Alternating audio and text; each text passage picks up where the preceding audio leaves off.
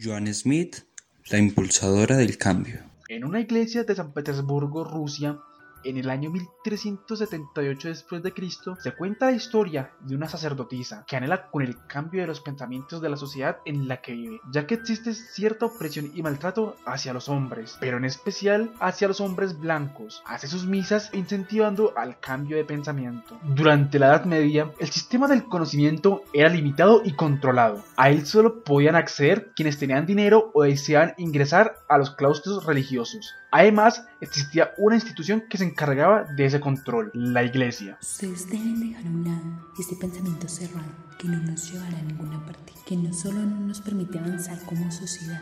Miren el maltrato hacia el hombre blanco, aquel que nos sirve, es constantemente humillado por nosotros, que supuestamente estamos en búsqueda del amor al prójimo, si ninguno de ustedes realmente hiciera todo lo que manda la iglesia lograrían encontrar por fin la equidad y el equilibrio necesario para sus vidas. Calla pronto, hereje. Tú no debes ser quien nos enseñe lo sacro. Tú que te encuentras a las tinieblas no puedes sacarnos a la luz. ¿Qué propones? Calla ahora o cambia tu pensamiento y si continúas así deberás atenerte a las consecuencias. Las personas en la iglesia comienzan a hablar entre sí, en especial algunos hombres que se encontraban en la parte de atrás. La sacerdotisa da por terminada su y decide continuar con la misa, mientras que entran unas mujeres y se llevan a los hombres que discuten. Estamos cansados, exigimos un cambio, una revolución. Sáquenos, llévenlos a las fosas X. Allí tendrán tiempo suficiente para reflexionar. Por más de tres ocasiones se presentaron estos sucesos durante las misas oficiadas por la sacerdotisa, y su superior es alertado y la hace llamar a su recinto. Buenas tardes, bienvenida, tome asiento. Debo hablar con usted sobre algunos asuntos que no pueden esperar más tiempo. Su excelencia, buenas tardes. Yo solo quería decir que... Calla ahora. Blasfemia es lo que dices. ¿Cómo es que estás hablando en tus misas en contra del glorioso sistema que nos ha mantenido y dado de comer durante años? Si me lo permite, quiero explicarle. La sociedad año lo que es esencial y es la equidad entre todos sus habitantes. ¿Qué hemos hecho nosotros? Todo lo que hemos guardado durante mucho tiempo ya es hora de hacer un cambio. Al decir estas palabras, la superior le da un golpe y le dice que deje esas palabras necias. Hmm, no sabe si continúa así. ¿Debo tomar nuevas medidas? El poder que usted tiene sobre mí pronto se terminará, porque estoy dispuesta a dejar de servirle y ser su sumisa a sus palabras. Ahora estoy dispuesta a todo, a pequeños actos, grandes consecuencias. No lo soporto más. Guardias, llévense a Joen y quítenle su anillo y su pendiente. A partir de este momento queda destituida de su cargo y deberá pagar mil denarios al gran cónsul los cargos que él presente, las malas palabras que ella haya hecho antes. De igual modo, la iglesia rompe de relaciones, a partir de ahora se declara hereje y empezará un proceso que la llevará hasta la muerte. Las guardias se llevan a Joan al mismo sitio donde se encuentran los hombres blancos que anteriormente habían hecho el escándalo en una de sus misas. Allí en la cárcel, al llegar al sitio, los hombres se levantan, le hacen una reverencia, pero ella les pide que dejen de hacerlo y que juntos se sienten en el piso. Hermanos, ¿ustedes en serio creen posible que podamos lograr una revolución y un cambio en esta sociedad tan destruida en sus valores como en su moral? Así es. Nosotros hemos aprovechado este tiempo para compartir los pocos conocimientos que tenemos, pero es limitado. Si bien hemos aprendido a lavar y a cumplir órdenes, existe también un aprendizaje sobre las plantas, los animales y aquellas luces que siempre nos acompañan en las noches.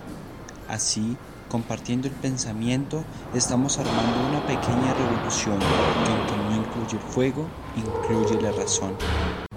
Así es, hermano, comparto el pensamiento. Es el primer paso para lograr lo que queremos, tener una sociedad que dé acceso libre a la educación y al mismo tiempo que exista una igualdad y ustedes dejen de ser maltratados solo por su color de piel o por su simplemente ser hombre.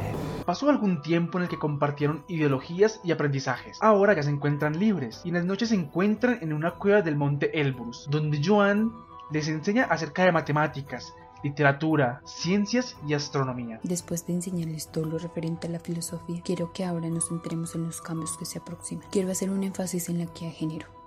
Todos sin importar el sexo. Somos personas que tenemos el libre derecho a la razón, aunque las circunstancias parezcan oscuras. Sé que pronto lograremos lo que queremos. Me ha llegado una invitación para que vayamos al Congreso de la capital para postular nuestras ideas y tener un espacio de reflexión. Quiero que ustedes me acompañen y que juntos podamos defender nuestras ideas. ¿Es algo extraño? Una invitación para exponer nuestras ideas no es común. Hay algo detrás de esto. Tienes razón, hermano, pero tenemos la oportunidad que hemos estado anhelando.